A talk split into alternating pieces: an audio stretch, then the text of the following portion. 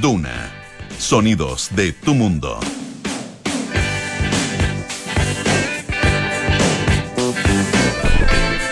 ¿Qué tal? ¿Cómo están ustedes? Muy buenas tardes. Bienvenidos a una nueva edición de Aire Fresco. Ya estamos a día jueves 14 de abril, llegando aquí a la mitad del mes de abril prácticamente, en, un día más previo al fin de semana de Semana Santa, fin de semana largo. Estamos en 89.7 en Santiago, 104.1 en Valparaíso, 90.1 en Concepción, 99.7 en Puerto Montt. También estamos en el canal 665 de BTR. Si están en el taco y mm, tienen miedo que vayan a perder la señal, no sé si miedo, digamos, preocupación, inquietud de perder la señal de Radio Duna, bueno, bajen la aplicación, rápido. Si va solo no la baje usted, pues, o pare al lado del camino y baja la aplicación, ahí se toma un tiempito. Eh, la aplicación es Radio Duna y nos pueden escuchar en todas partes. Lo mismo que en duna.cl, donde está toda nuestra programación y también están nuestros podcasts igual que en Apple Podcast, Spotify y las principales plataformas de podcast. Hoy tenemos, eh, hoy es jueves, así que tenemos eh, nuestra sección de cine, de series, ah, de películas, de todo lo que está en las pantallas con Paula Frederick y nos va a acompañar también en algunos minutos más Álvaro Barrientos, el chef Álvaro Barrientos, fundador de la Fuente Chilena, eh, autor también del libro Sanduichería Tradicional Chilena.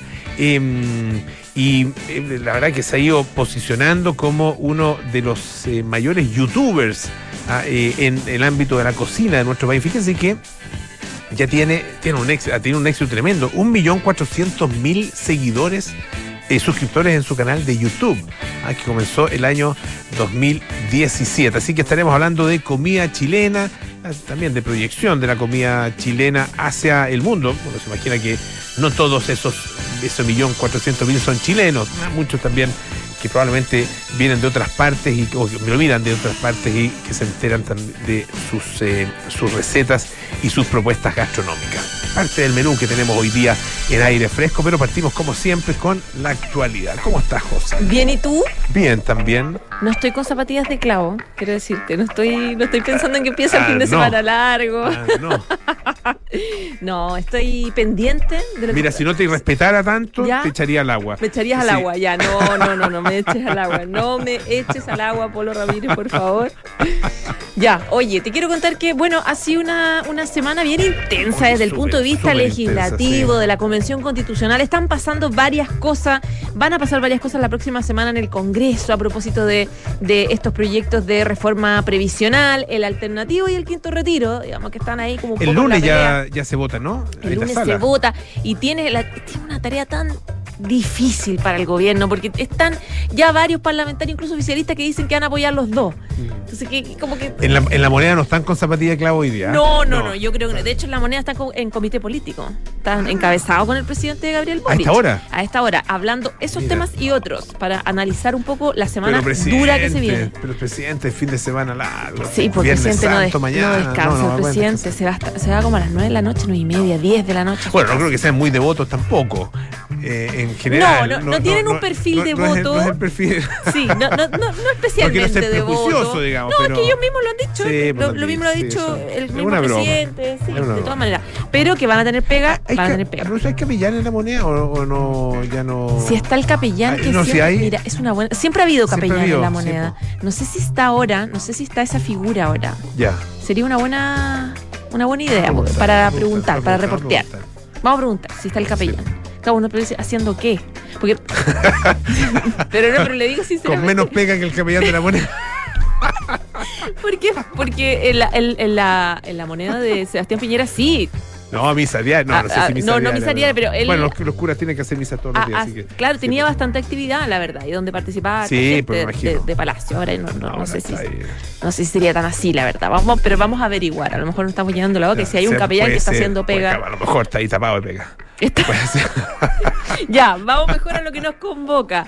Convención Constitucional. Los constituyentes están legislando desde las 7 de la mañana hasta las 12 de la noche, todos los días prácticamente de cara ya a, julio, a- al final de, de- esta, de, este borrador que tiene que estar listo para que empiece la campaña y para que se vote en el plebiscito en septiembre. Eh, ha habido problemas importantes eh, en términos del rechazo que ha generado muchos sectores, votaciones que ya están en el borrador, como por ejemplo el fin del Senado y el inicio de esta, de esta nueva creación de una nueva Cámara de las Regiones, es decir, con la Cámara de Diputados y esta Cámara de las Regiones que va a tener menos atribuciones que la Cámara de Diputados, por lo tanto, claro, todo el mundo dice qué va a pasar con, con las atribuciones que tiene el Senado. Eh, Son rimbombantes para los nombres. ¿eh? Les gusta el nombre con. eh, con- Cámara de las Regiones. Sí, Cámara de las ¿A qué te suena con- Cámara de las Regiones? Congreso de los Diputados y Diputadas o Diputadas y Eso, Diputados. eso fue nuevo, se hizo a- acá, po. Ah, se hizo en esta Congreso de los Diputados, de las Diputadas y los Diputados. No, eh. ahora se llama Cámara de Diputadas y Cámara, Diputados. claro. La, la Cámara actual, ¿no es cierto? Claro. Cámara de Diputadas y Diputados. Sí. Pero este nuevo Ah, se va a nuevo, llamar, que, que no fue aprobado, Sí. Ah, se va a llamar, o si es que es aprobado, digamos, no solo por parte del Pleno, sino que también en el plebiscito, se llamaría eh, Congreso de las Diputadas y, los, diputados. Sí, sí, esta cosa muy larga. sí. Póngale Congreso Nacional. porque- Y punto. ¿Qué tal? Bueno. Bueno, el punto es que se una. se va, a ser es República de Chile, ¿no? Sí, eso se República mantiene de ya. Chile, sí, sí, sí. sí. Está, ya está, está en el borrador. Ya, Está en el borrador. Ya. Es de las cosas que está. ya. Oye, lo que se aprobó ayer en el borrador que dejó la escoba, la verdad, es el fin del Senado, esta nueva Cámara de las Regiones, donde, claro, lo que generó más ruido y más temor es que se aprobó el fin del Senado y la, y- y la creación de esta Cámara, pero no las atribuciones, ni sus integrantes, ni cómo se, eligen, etcétera, etcétera, las características puntuales. Entonces, claro, eso hizo que especialmente los incumbentes, que son los senadores, salieran a reclamar con todas. Fueron senadores de Renovación Nacional, de la DC, del Partido Socialista, de la UDI, todos salieron diciendo qué pésima idea eliminar el Senado porque aquí no hay nada que pueda ser como, como, como claro respecto de- del futuro del legislativo. Por ejemplo, José Miguel Insulta, que es de los duros, que ya está a punto de decir rechazo, eh, dice que dijo hoy día que la Convención Constitucional no sabe formar gobierno. Es un segundo fracaso consecutivo, dijo Insulza. Debería preocuparnos. Y ya está la presión, pero muy dura, a Gabriel Boric y a sus ministros para que entren, intervengan, se metan un poco y empiecen a, a meterse en el contenido, ya no en, en la forma, en cómo hacer las cosas, en los errores que ha cometido, que, ha sido como lo que ha dicho eh, Qué mal en sino que empiecen a ¿ah? hablar del fondo. Es que la verdad que no corresponde que el gobierno. O sea, va, va- Es ra- es debe raro. estar pasando. Es raro. y probablemente está pasando eh, por parte de los partidos y por parte también del gobierno, pero no corresponde. Es raro porque se supone que el, que- que- que el proceso constituyente y los constituyentes son autónomos, entonces ellos se definen y entregan una propuesta, digamos, a la ciudadanía pues, y a lo después se mejor yo lo estoy eliminan. planteando en términos muy idealistas, no sé. Es que el punto es que eh, dicen que eh, cualquier cambio eh, tan importante y tan crítico en la constitución y que quede como borrador va a afectar directamente al gobierno de Gabriel Boric y el futuro de su reforma, el futuro de los cuatro años, etcétera, etcétera. Entonces, claro, lo que dicen los senadores, ya todos oficialistas, porque ¿para qué te voy a nombrar a los de oposición que están trepando por las paredes, digamos, de- de- de, pero, pero ya, ya el oficialismo está muy preocupado. Por ejemplo, Huenchumilla, del senador de la democracia cristiana, dice, el gobierno no puede seguir siendo neutral. Él decía ahora, yo nunca escuché ninguna razón, ningún fundamento de que me dijera por qué había que eliminar el Senado, más allá de subjetivismos personales, de que alguno le cayera mal o pensara que es un grupo de élite. Entonces eso genera una desazón en la gente y un muy mal clima. Ahora, salió un defensor. Bueno, los constituyentes evidentemente defien- defienden su postura. Jaime Baza, ex vicepresidente, dice... em, sobre la Cámara de las Regiones, que claro, la más crítica es que no tiene, va a tener fuerza, no tiene diente. De hecho, de hecho, por el momento es un. Es No un- sabemos qué, un un, nombre. espacio vacío, es claro, un no nombre. un nombre, claro. Es un nombre. Dice, claro. Dice Baza, no es simbólica la Cámara de las Regiones, tiene competencias importantes. No hay que mirar esto desde la óptica de los senadores que pierden su pega, sino desde la óptica de las regiones que tendrán un espacio de representación territorial en la política. Claro, eso es un poco en la semántica, porque en lo concreto, en el borrador, no, no hay nada respecto tanto de las atribuciones. Eh, bueno, hay, hay dudas al respecto, hay dudas de cómo se va a salir esto y hay dudas de cómo se va a mejorar en el camino. Y sabes que Álvaro Lizalde, del Partido Socialista, presidente del PS, eh, presidente del Senado, ha planteado, él se ha mantenido muy un poco al margen, ha apoyado harto el gobierno y él ha planteado eh, y hoy día lo, describe muy bien una nota de la tercera, que ha planteado una suerte de plan B, Polo, como para salvar la situación.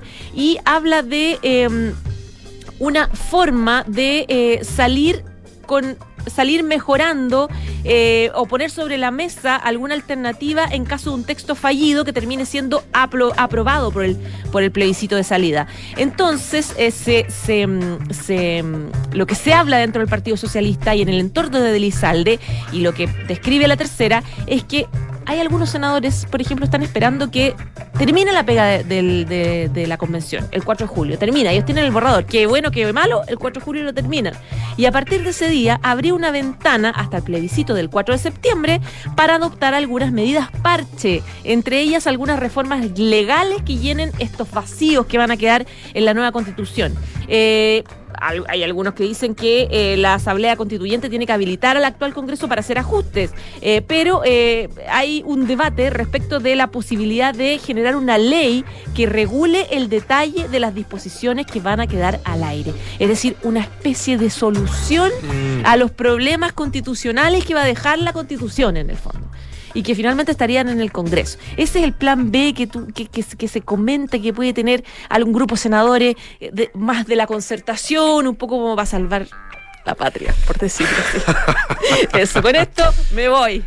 José Soto, muchísimas gracias. ¿ah? Un abrazo. Te dejo con el optimismo. Se va, no, no podemos decir que estaba con zapatillas de, con zapatillas de clavo, porque fue un completísimo informe. Un completo informe, Así sí. es. Gracias, José. Un abrazo. Oye, eh, una, una noticia bien eh, llamativa. eh, la mansión en la que eh, hasta fines del año 2019 y principios del do- 2020, o sea, en- entre fines de, de- de 2019 y principios del 2020, vivieron eh, Harry y Meghan, el príncipe Harry y su esposa Meghan Markle. Fíjense que esto en Canadá, ah, recuerden ustedes que ella es canadiense eh, y que, mm, bueno, el, eh, o sea, ella vivía en Canadá, no es canadiense, vivía en Canadá, eh, pero eh, de, hecho, de hecho trabajaba ya también y mm, se instalaron ahí en un primer momento entre Canadá y California. Pero bueno, el punto es que esa casa, esa casa donde ellos vivieron, después de que habían abandonado el Reino Unido, es propiedad de un oligarca ruso, un multimillonario ruso, eh, Yuri Milner, además ligado con el Kremlin. Y bueno, que este hombre durante años ha ocultado aparentemente su relación con la propiedad. Eh, esta fue una revelación que hizo la cadena eh, pública de televisión canadiense, la CBC, y dice que es la propiedad de esta mansión, eh, Millefleur, eh, situada en la isla de Vancouver, eh, valorada en mil, en, perdón, en eh, varios millones de dólares, está, dice, oculta tras una compleja red de sociedades en paraísos fiscales, ah, como las Islas eh, Vírgenes Británicas, eh, Bahamas y otros paraísos fiscales. Em, esta mansión, aparentemente, y la mansión ha estado envuelta en misterios durante muchísimos años, de acuerdo con lo que indica esta investigación. Y hasta ahora solo se sabía que la estancia de eh, Meghan y mm, Meghan Markle y Harry eh, había sido acordada a través de un productor musical que es David Foster, ah, eh, eh, casado con una amiga de Meghan, ah, con la cantante Catherine McPhee. Eh, bueno, en base a documentos, incluidos la filtración de los Pandora Papers, del Consorcio Internacional de Periodistas de Investigación, la CBC, la cadena pública de televisión eh, canadiense, dice que Milner es la persona, Yuri Milner es quien está detrás de la propiedad.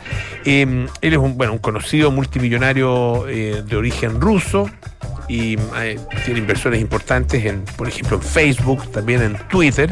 eh, y de hecho, el año 2017 supo que la mitad de sus inversiones en Twitter procedían de dinero que le había proporcionado el VTB Bank, que es el segundo mayor banco de Rusia y que financia eh, actividades de funcionarios y oligarcas eh, conectados con el más alto nivel del régimen ruso.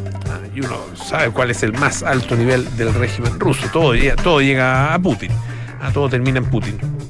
También dice este- esta investigación que el dinero que Milner utilizó para entrar en Facebook y multiplicar su inversión procedía de forma indirecta de centenares de millones de dólares en préstamos concedidos por Gazprom ¿ah? esta compañía estatal rusa de energía, em, y que están vinculados a su vez a otro eh, oligarca ruso a que ha sido incluido en la lista de oligarcas sancionados por Canadá. Ah, eh, ya no están viviendo ahí, ah, ni el, príncipe con, eh, con Meghan, no están en ese lugar, estuvieron durante un tiempo corto y probablemente el próximo paso va a ser saber si eh, ellos tuvieron conocimiento o no de que se trataba de un oligarca ruso, el dueño de esta mansión. Em, tenemos un tiempito, sí, una, cosita, una cosita corta, eh, que es bien interesante, una aplicación gratuita que se llama Stable, perdón, Stable, Stable, que se escribe raro, S-T-A-Y-B-L, Stable, y que usa ciertas tecnologías existentes en el iPad para facilitar su uso a las personas que tienen temblores involuntarios. ¿ah? Por ejemplo, personas que sufren de Alzheimer. Em, Fíjense que las oficinas de una empresa de publicidad eh, en Nueva York y Alemania crearon esta aplicación, la, la empresa Havas eh, Creative, hicieron esta aplicación después de un, un buen tiempo de trabajo junto con científicos eh, relacionados con la Asociación Alemana de Parkinson, pacientes de Parkinson también en Alemania y Estados Unidos. El objetivo es mejorar el acceso a la tecnología para quienes padecen la enfermedad de Parkinson y tienen otros problemas. Eh, esta aplicación está por el momento solo disponible en el iPad, de, mm, que es el, tablet de Apple, ¿no es cierto? Eh, y que, claro, no es, una, no es una medicina ni una cura, pero sí una solución tecnológica para facilitar el... eh, el, uso, la- la utilización, eh, porque obviamente tienen muchas dificultades las personas que tienen este tipo de síntomas producto de enfermedades como el Parkinson u otras. Eh, los, temblores además van aumentando con el tiempo, etcétera. Eh, utiliza el acelerómetro ah, del iPad y con eso Stable puede detectar cuando el dispositivo se agita debido a los temblores y responder inmediatamente moviendo su navegador web en pantalla en la dirección opuesta. Lo compensa, bien interesante. Eh, y esto estabiliza la pantalla para que el usuario pueda ver fácilmente la página web y mantener el dispositivo estable. Además, el navegador de la aplicación también incluye otras funciones para facilitar, facilitar el uso del iPad a quienes sufren de temblores. Por ejemplo, elimina los gestos de desplazamiento para la navegación. Ah, tiene botones más grandes que son más fáciles de pulsar y ofrece ajustes personalizables para adaptarse a los síntomas de los temblores que pueden variar además a lo largo del día. Es gratis, se baja en App Store y, y es compatible con los iPads que con, eh, bueno con cierto eh, sistema operativo eh, 14, o, o sea, el iPad OS 14 o posterior. Es una de las muchas soluciones que se ofrecen eh, y que han sido desarrolladas justamente para los eh, pacientes de Alzheimer. ¿ah? Hay varias otras ah, que son muy prácticas, una cuchara eléctrica, por ejemplo, que también tiene un sistema de compensación de los movimientos. Vamos a escuchar un poquito de música. Esta es The Cars con Hello Again. You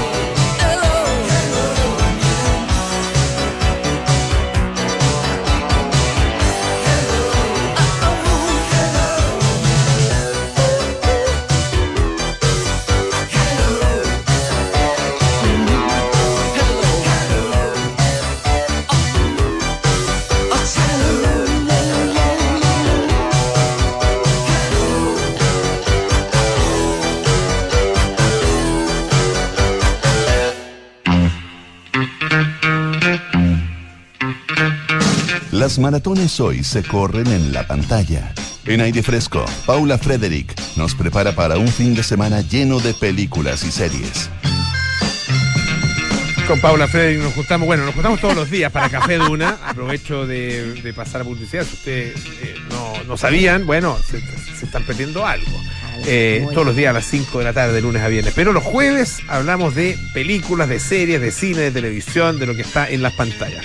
¿Qué tal? Hola, Polo. A mí me habías prometido que cada programa te iba a poner un sombrero distinto para diferenciarlo, porque como nos vimos hace 20 10 minutos atrás, Sí, pues. yo no lo veo. Yo me cambié el peinado, para los que no me están viendo. Ya. Hice No, un no- gesto no como nada, para cambiar el, vestuario, no sé, darle un poco más de glamour a la cosa. para que sea como los Oscars, Claro. Como, Oscars. como- ¿Te acuerdas en el Festival de Viña antes que las animadoras se cambiaban, usaban dos vestidos distintos? Y después en algún minuto eso como que parece por una medida de austeridad eh, se, se eliminó. Ah, yo tenía, la, yo tenía la sensación de que se cambiaban, Sí, pues se cambiaban pero hace poco. No, debe ser porque cada día Ah, a lo mejor distinto. volvieron, no sé. Como cada día distinto se habla mucho sobre los Bueno, vestidos. claro, o sea, usan obviamente, si- son seis días, son seis vestidos distintos, pero antes eran 12 vestidos. Y por si acaso eran más vestidos todavía, porque Bueno, porque podían pasar muchas pueden cosas. pasar muchas cosas. Exacto. Como una amiga que eh, no, no logró decidirse por su vestido de novia Complejo. y compró dos vestidos de novia. Toda la razón, fíjate. Bueno, sí que la que puede, puede también. La que puede decir, pero, Pero son qué bien, baratos. porque al final, ¿para qué complicarse la existencia el día de tu matrimonio? Para eso tienes el resto de tu vida. En fin. Bueno, oye, vamos a lo nuestro. Mira, eh, como ya todos sabemos, eh, nos viene, estamos en Semana Santa, insisto, pero se nos vienen tres días de recogimiento, reflexión, estar en casa, etcétera, etcétera. Lo que puede ser una excelente oportunidad para ver Jesús de Nazaret y, y sus derivados, y también para explorar el mundo del streaming. ¿Ya? Entonces yo les traigo dos series que están perfectas para esto, porque una tiene seis capítulos y la otra tiene ocho. Ya, y son, Lo y que se son- llaman miniseries. Son eh, Acot- eh, eh, limitadas. limita- No, no, pero, pero son atingentes, digamos, o, y, y, eh, especia- especialmente para este fin de semana, por la duración, más que por el Sí, contenido, no, la verdad es que no hay mucha, mucho contenido religioso dando vuelta en el streaming. A no Al- ser que quieras visitar algo los en qué clásicos. creer, algo en qué creer. Es buena. Que una hablamos cuando hablamos una de la serie danesa, pero, pero, pero son Sí. muchos más capítulos, puede no alcanzar un fin de semana. Por eso, yo, yo pensé en el ahorro Ya. y también en dos series que yo he visto que me gustaran. Porque Ah, al final uno siempre vuelve a, su- a la Bueno, lo, autorreferencia. lo importante es que estás recomendando. Estoy recomendando, no sé, si, no sé si llaman a la reflexión y, al- y a la introspección, pero sí pueden ser muy entretenidas. Y de hecho, yo- la primera de ellas es Slow Horses, que Ya. fue estrenada en abril, eh, este, este mismo mes, en Apple TV. Ujú. Y que, que generó eh, revuelo en Twitter. ¿Por qué? Porque el productor y el escritor se llama Will Smith. Más Ah. no es No el Will Smith. no es el nuestro. Entonces la gente está, y más encima ahora está produciendo series y está escribiendo Slow Horses. Ya, y todo el mundo creyó que era Will Smith. y yo debo decir perdón. que en un, en un minuto lo pensé, pero después me puse a investigar y efectivamente era otro Will Smith. Slow Horses es una serie que está basada en, en una serie de. Eh, O sea, en una novela del 2010 del, del escritor Mick Herron. ¿Ya? Que lo interesante que tiene, bueno, el protagonista es Gary Oldman. Mm, Partamos por ahí. ya. ¿De qué se trata? Se trata de, de un. el- en el fondo, el Slow Horses es el sobrenombre que se les dice a los espías y agentes ca- ven- caídos en desgracia. Ya. Aquellos que pertenecían al M15, que es el Servicio de Seguridad en Inglaterra, y por alguna u otra razón, por M- algún- MI5. MI5, ah, MI5, me confundí, sí. le puse, me apareció Sí, sí, MI15. sí. Pero bueno, Sí. puede suceder. MI5, Servicio de Seguridad, Mm. gracias Polo. Que por algún error que hayan cometido, por algún condoro que se hayan mandado, son derivados a este antro, a esta especie de purgatorio, Ya. que está a pocas cuadras del MI5, ¿Ya? pero que es un antro de- donde, donde obviamente Gary Oldman representa al, al jefe de esto, que es un tipo que está siempre, que no se baña, Siguen, que siguen activos, pero. siguen pero- activos, pero los mandan como a revisar la basura de los de los sospechosos, Ya, ya. a revisar lo- los mails, a hacer toda la pega que nadie más quería hacer. Ya. Entonces buena, Gary Oldman buena- lleva, es que es fascinante, a Mm. mí me encantó. Gary Oldman lleva muchos años, que es el personaje que se llama Jackson Lamb. Ahí es, es un señor refunf- que refunfuña todo el día, que trata pésimo a los empleados, fuma, tiene todo lleno de, de comida, anda con los calcetines rotos arriba de las mesas, es, completamente caricaturesco y amargado. Pero ¿qué pasa? Obviamente hay una vuelta de tuerca porque por algo nace la serie o nace la novela. Llega a el, el Slow House, que se le llama este lugar, River Cartwright. que es el nieto de una ex gloria de inteligencia, que tiene un act- eh, realiza un acto fallido en una, en una simulacro en un aeropuerto, Mm, que, ya. que habría significado un gravísimo error si hubiera sido real y, y lo, y lo relegan a este lugar. Pero él es un joven intrépido, inquieto, que no se va a resignar a que este tipo lo trate con el pie, que, lo pisotee todo el día y estar con este grupo de gente infeliz en este purgatorio de la, de la investigación. Y él empieza a meterse por su propia cuenta en un caso que está siendo investigado por el MI5 Ujú, con ayuda del Slow, del Slow House, que es el caso de un grupo de ultraderecha supremacista blanco, de supremacía blanca que secuestra a un joven musulmán y amenaza con decapitarlo en vivo por internet. Esto sucede en el primer capítulo y te dan a entender que finalmente lo que, lo, lo que deriva todo esto es que la gente del MI5 va a tener que sí o sí recurrir a los slow horses para recibir ayuda, a pesar que no quieren. ¿Quién es la, quién es la, la, bueno, la banda más de- del otro lado, digamos, de los, de los afortunados del MI5? Es Diane Taverner, que es la actriz Kristen Scott Thomas. Ah, una, mira, gran actriz, tremenda actriz, británica que siempre hace papelazo. Ahora me acuerdo, cuatro hay un funeral, ahí partió, después el paciente inglés, en fin. Ahora ella es, en el fondo, la jefa que, que tiene que relacionarse con este, digamos, como viejo sabueso, que es Gary Oldman, y ahí se produce un antagonismo interesante, porque uno depende, eh, ambos dependen el uno del otro para llevar a cabo este, esta investigación que va contra el reloj y que siguen, estos, estos tipos siguen subiendo videos de este, de este joven que, que- que- que está con amenaza de muerte, de ser decapitado. Y ahí se va desarrollando buena, me tincó, me tincó. se va desarrollando y tiene, es muy graciosa, es muy decadente, es muy oscura. Es como dicen por ahí, como el agria, como el río Támesis, así como media turbulenta, bien londinense.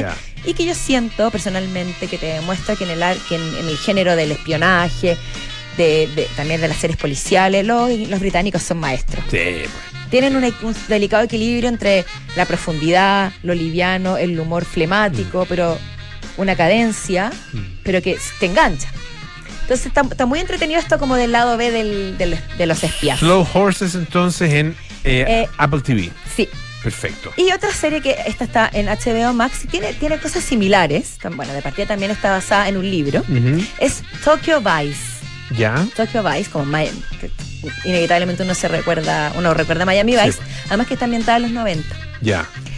Miami Vice era en los 80 o los 90, ¿no? Era como fines de los Yo creo que 80, además, sí, diría yo, por ¿no? ahí, por ahí. 80 90. Cambio de década. Era la chaqueta como... voy a buscar al tiro. Busca- sí, porque yo creo que ahí hay una alusión. Pero bueno, el libro es. eh, esta, esta serie está creada por J.T. Rogers. Pero una de las cosas que la ha hecho ma- también más, más célebre es que los primeros capítulos están dirigidos por Michael Mann, Ah, mira. que entre otros es el creador de, de Transformers y muchas otras películas de acción, es como el maestro de la acción.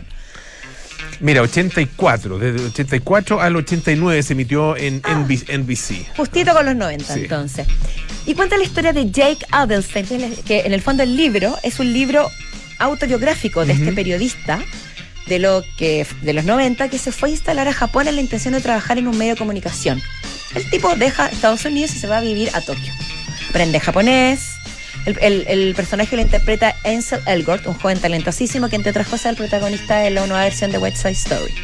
Perfecto. ¿Qué pasa? Que se empieza a meter en el mundo del periodismo de Tokio, pero inevitablemente termina metido en los bajos mundos, porque se empieza a dar cuenta de toda la mafia que, que existe entre la- el manejo de la información, algunos periodistas que se codean con policías, cómo tapan las noticias, y él empieza a meterse cada vez más en este mundo, y también termina siendo como una suerte de iluminado que llega a, valga la redundancia, iluminar este grupo de ineptos periodistas que no profundizan, que tienen miedo, que se dejan eh, boicot- o sea, coimear Mm. y él va en busca de la verdad. Entonces, ahí tiene como esa cosa bien americana del, del Salvador.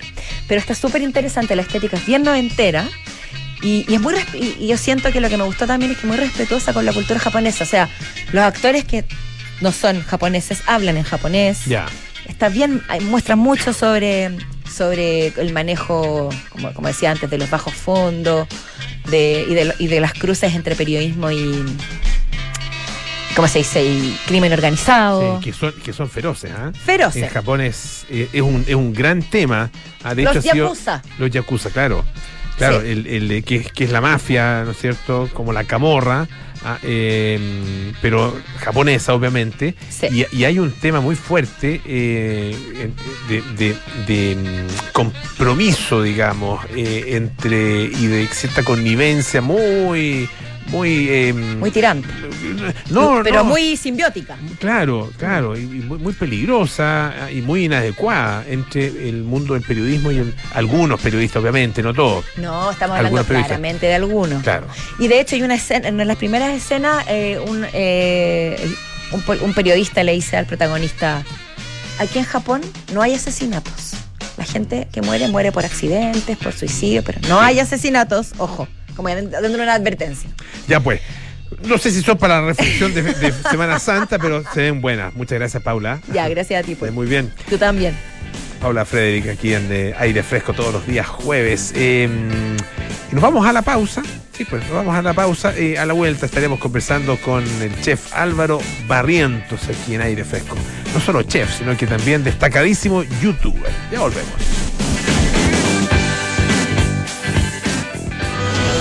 En Advance de la Universidad San Sebastián, estamos buscando talentos que sean capaces de liderar equipos y generar nuevos proyectos profesionales. Si quieres perfeccionar tus conocimientos, estudia en Advance USS, el programa líder en Chile que te entregará las herramientas necesarias para potenciar y destacar en tu vida profesional. Postula a una nueva carrera en modalidad online o presencial para admisión 2022 en advance.uss.cl. Hola, hijo. Oye, papá, ¿andas por tu casa por casualidad? Nos escapamos con tu mamá a la playa. ¿Pasó algo? Oh, de veras, es que no recuerdo si dejé la puerta trasera con llave. Ay, José, ya ahora que te ponga una alarma, así cada vez que sales quedas tranquilo. Mira, con Verisur lo puedes revisar desde la app. Sí, lo sé, de esta vez no pasa. Llamaré ahora mismo. Chao. Protege lo que más quieres con alarmas Verisur. Llama al 600-385-0003 o calcula online en verisur.cl. Activa Verisur. Activa tu tranquilidad.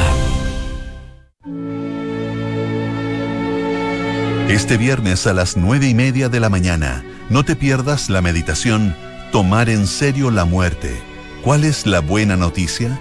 Del sacerdote jesuita y director de la revista Mensaje, Juan Cristóbal Beitía. Duna en Semana Santa. Sonidos de tu mundo.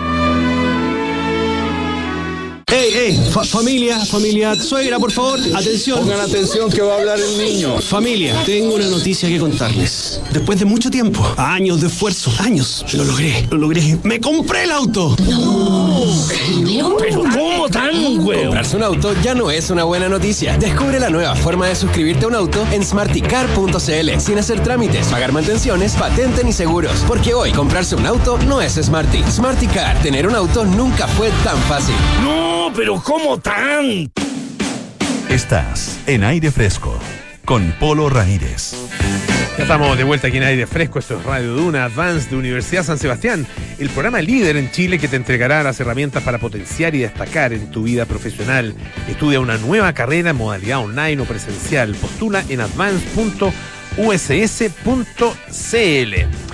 Bueno, ya estamos al teléfono con nuestro entrevistado de esta tarde. Él es un eh, destacadísimo cocinero chileno, eh, fundador de La Fuente Chilena, eh, y que, bueno, ha, trabajado muchísimo en la mm, promoción de la cocina nacional, pero además lo ha hecho de una manera más tremendamente exitosa a través de canales menos, bueno, que hasta hace un tiempo eran poco tradicionales, hoy día ya eh, es mucha la gente que está efectivamente en los canales online y él tiene, fíjense, nada menos que 1.400.000 suscriptores en su canal de YouTube que fundó el año 2017. Estamos con el chef Álvaro Barrientos al teléfono. ¿Cómo estás Álvaro? Buenas tardes, gusto saludarte.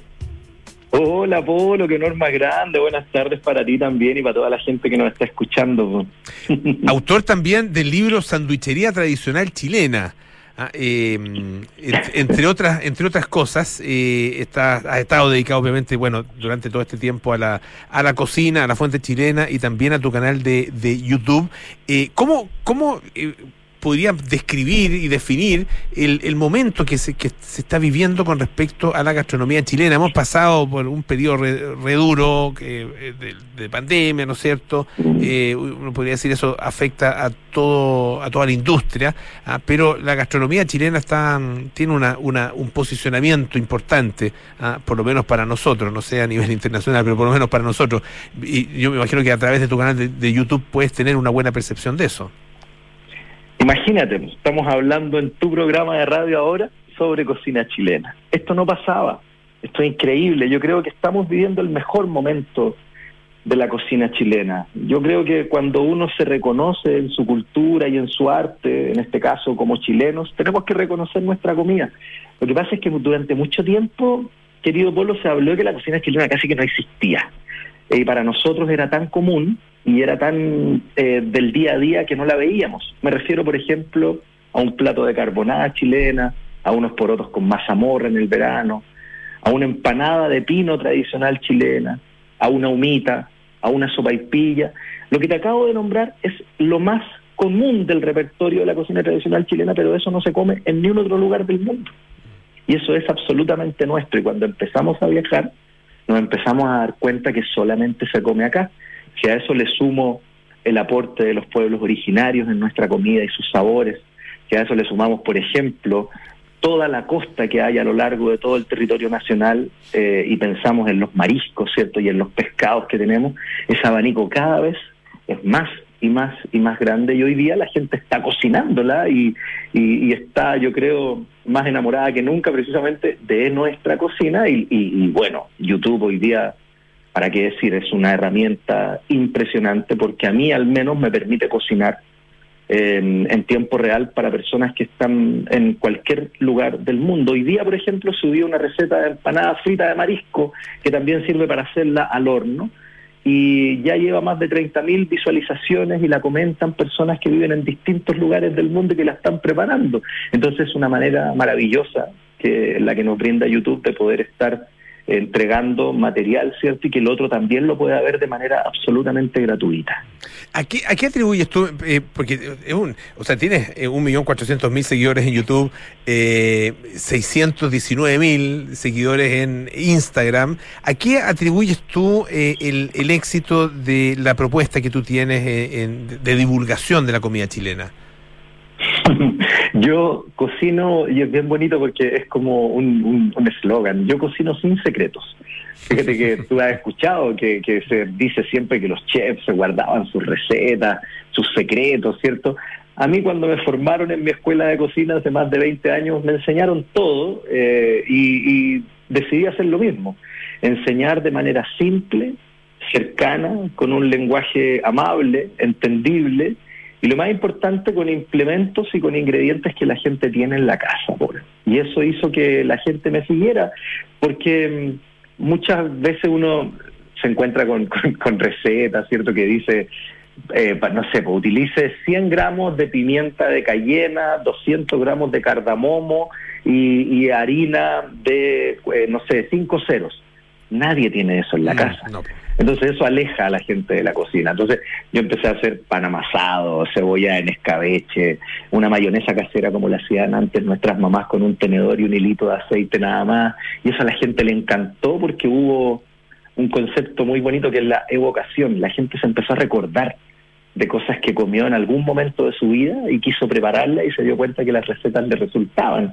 Y eso ha hecho que, que, hoy día sea, yo creo, tan querido el canal, porque no es un canal que solamente vea a la gente, sino que es algo que genera eh, mucha buena onda, mucho cariño y donde extrañamente no hay mala onda. Mm. Hay que ser muy muy extraño para poder generar mala onda en torno a la comida, que es algo que, que todos disfrutamos de, de distinta manera. Claro, desgraciadamente en estos tiempos ya ya ni siquiera eso ah, eh, eh, te, te, asegura mantener un, un espacio más o menos limpio de, de, esa mala onda, pero claro, tú sin duda lo, lo has construido. Les recuerdo, estamos con, conversando con eh, Álvaro Barrientos, chef, fundador de la Fuente Chilena. Eh, el, el, el, estás en, en, dos mundos, ¿no es cierto? El mundo online, virtual y el mundo eh, concreto, real, eh, tangible? Ah, ¿Dónde te sientes más, más a gusto? Me siento a gusto hoy día en ambas partes, pero me siento a gusto en ambas partes por lo que amo, por lo que me ha provocado el mundo digital. Yo antes era un perfecto desconocido y hoy día cuando alguien me reconoce y me dice que, por ejemplo, durante la pandemia cocinó mi receta de pay de limón y le sirvió para ganarse unos pesos, esa es una cuestión que me genera un amor alucinante que tú no te puedes imaginar. Cuando hay personas que me dicen, mira, hice una panadería con- y partí vendiendo las marraquetas que tú nos enseñaste a hacer, el pan amasado y las dobladitas. Ah, mira, Entonces, claro, ha pasado así tal cual. Polo, es increíble. Tú no te puedes imaginar. Mira, hace poco estaba en Paine, en un sector muy bonito donde eh, que se llama Aculeo. Me bajé a comprar en un negocio de barrio y había una pequeña fila de personas por esto de los aforos y una señora que estaba atrás mío me dice, perdón, por los tatuajes que usted tiene de su cuchillo y su tenedor, ¿usted es Álvaro el cocinero? Sí. Me espera un ratito, fue corriendo a su casa y me trajo unos calzones rotos que había hecho con mi receta. Entonces esas cuestiones son alucinantes, alucinantes, muy especiales. Entonces, claro, me siento muy bien en ambos mundos, pero mi vida en el mundo real está mucho más bonita desde que eh, tengo todo esto en el mundo digital porque se amplifica de una manera increíble y en eso yo, yo creo que YouTube llegó a cambiarlo todo, o sea, hoy día la gente si busca algo no va a un diccionario como pasaba cuando yo era chico, uno va hoy día a YouTube, si quieres cambiar la rueda de tu auto, cambiar el sifón del baño, eh, está para todo, nuestros hijos al menos para todos están metidos en YouTube también y eso lo encuentro alucinante.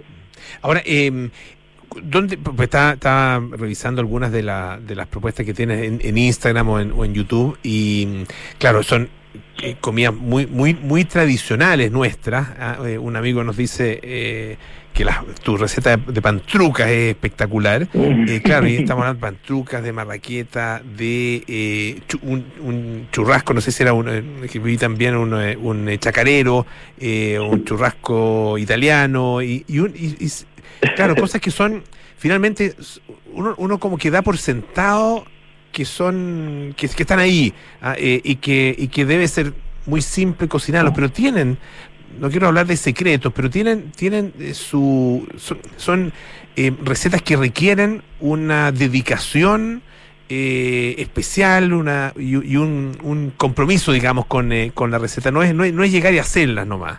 Ah, eh, eso eso me llama la atención porque, porque, claro, uno lo da por sentado, porque, claro, viene comiendo esta- estas cosas desde chico.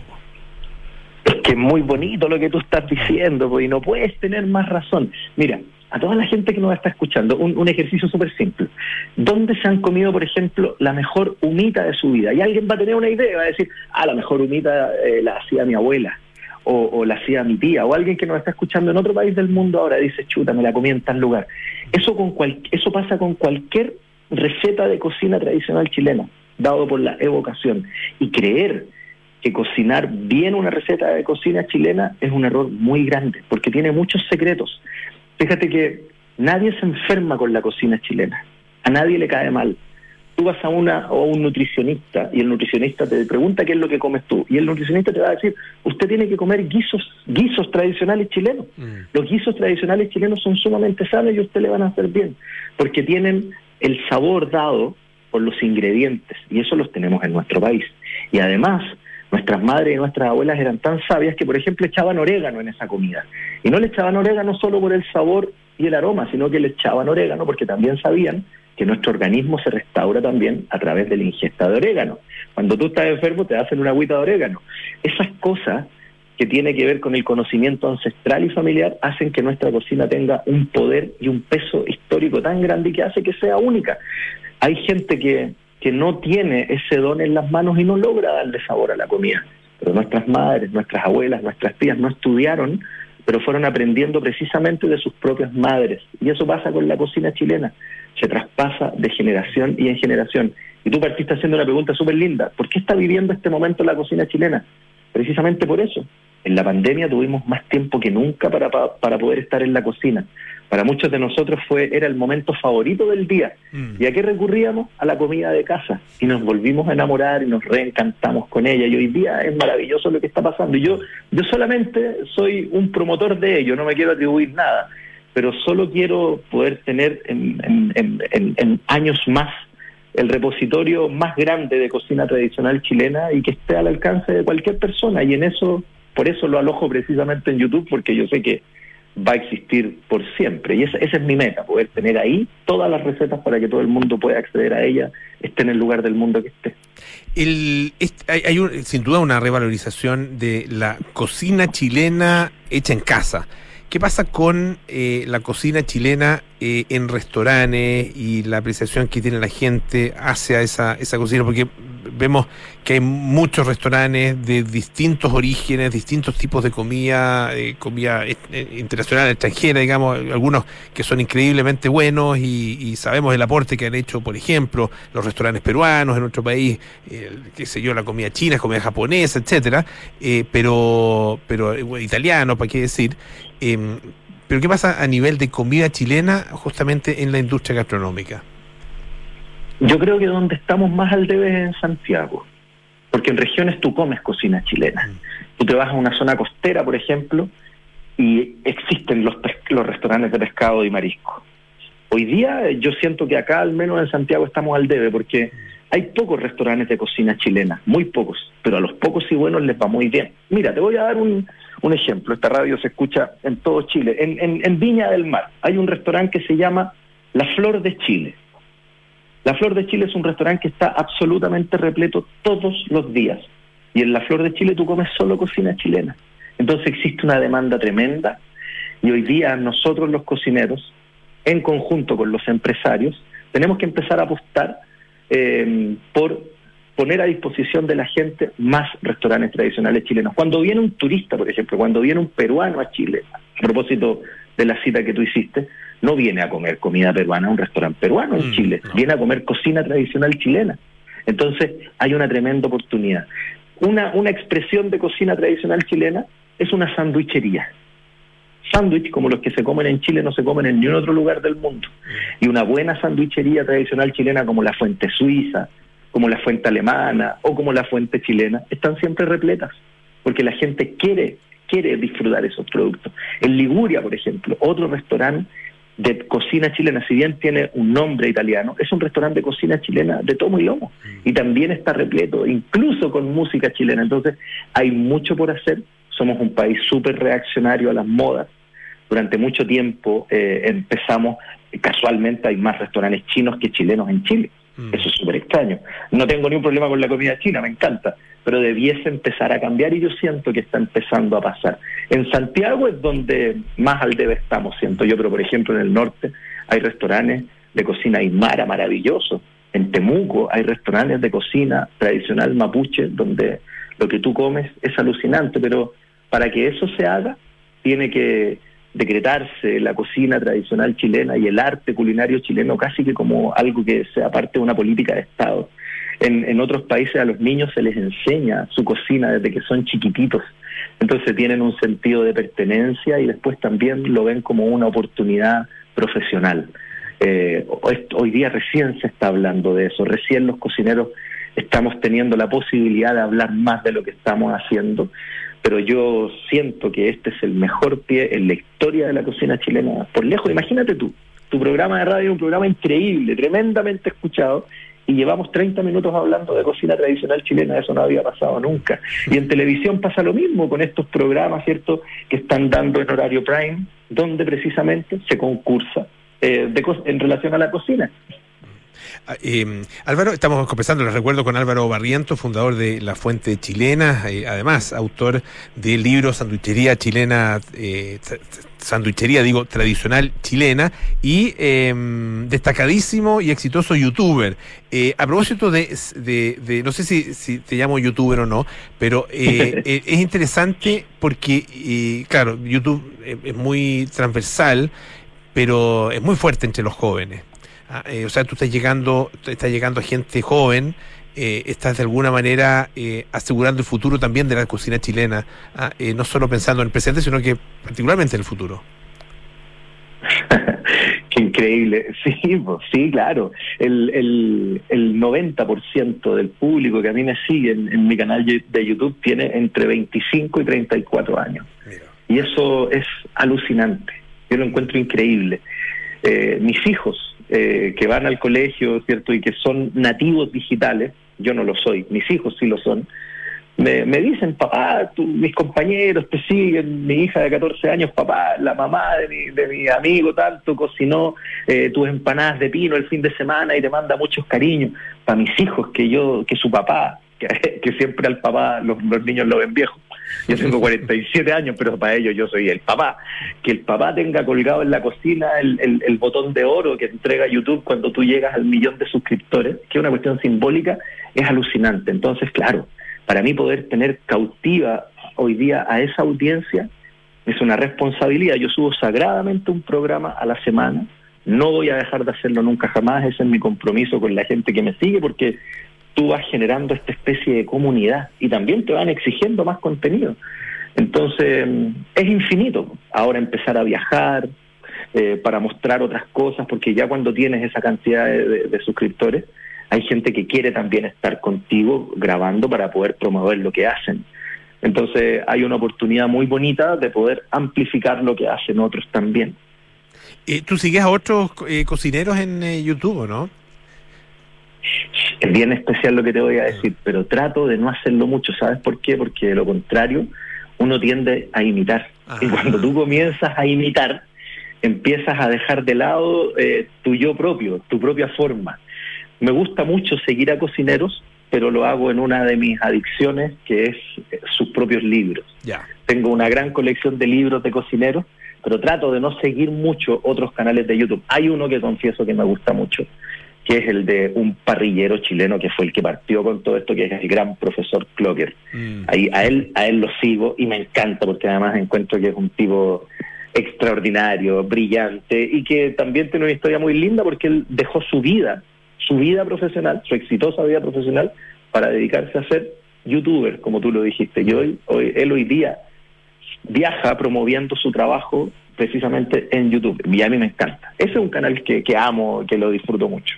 Sí, yo te, eh, hablaba de los, de los youtubers porque eh, hay ni, hay muchos niños que eh, cuando grandes que hoy día se, se les pregunta, antes querían ser, no sé, eh, bomberos, futbolistas, bueno, muchos que quieren ahora ser youtubers ah, y, y- y- y sienten por ustedes una tremenda admiración. ah, eh, así que yo creo que es una, es una categoría de oficio o categoría profesional de la que hay que finalmente sentirse muy orgulloso. Llegan a muchas personas ustedes. Es increíble, Polo. Yo, yo, yo te mentiría si te dijera yo sabía lo que iba a pasar.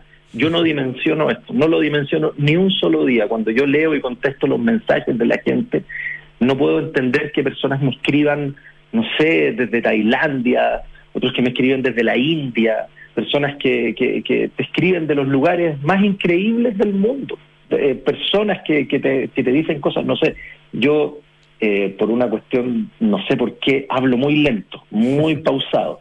Y, por ejemplo, hay eh, una familia que tiene un, un hijito que es autista. Me dice, mi hijo se queda pegado mirando lo que tú estás haciendo y le- lo motiva, se tranquiliza, le encanta. Claro, la cocina tiene eso. La cocina tiene eso, tiene una dinámica, tiene unos movimientos, tiene una paz. Yo me quedaba pegado cuando era chico viendo a mi abuela en la cocina y, y hasta el día de hoy veo que ese es un ejercicio que se repite porque a mis hijos les pasa lo mismo cuando yo estoy cocinando. Hoy día uno va a un restaurante y si está el cocinero a la vista ejerciendo su, su, su rol, ¿cierto? Uno también lo quiere observar y quiere observar lo que pasa en la barra, uno observa una persona haciendo pan o haciendo un sándwich a la salida del estadio. La cocina tiene eso, pues convoca, genera reunión, genera, el, el fuego lo genera, la comida.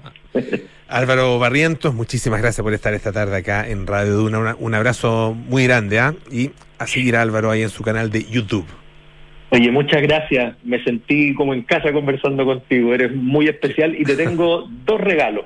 Uno para ti y uno para la gente que nos está escuchando. A ti te voy a regalar y te quiero dedicar mi libro también para que lo tengas ahí cuando tengas tiempo lo puedas ver. Y uno para que tú lo puedas ahí regalar a quienes nos estén escuchando, te hayan- nos hayan enviado algún mensaje. Te pasaste, muchísimas gracias, Gracias Álvaro. Un abrazo grande. Un abrazo. Ya nos vamos, viene mm, Cartas Notables con Bárbara Espejo, luego nada personal, eh, Terapia Sintonía Crónica Epitafio. Mañana eh, hay programación especial, mañana y el sábado, nueve y media de la mañana.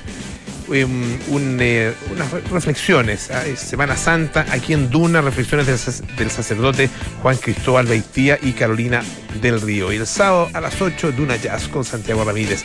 Y nosotros nos juntamos el día lunes. pues. Para más aire fresco. Que estén bien, sigan en Radio Duna. Chao.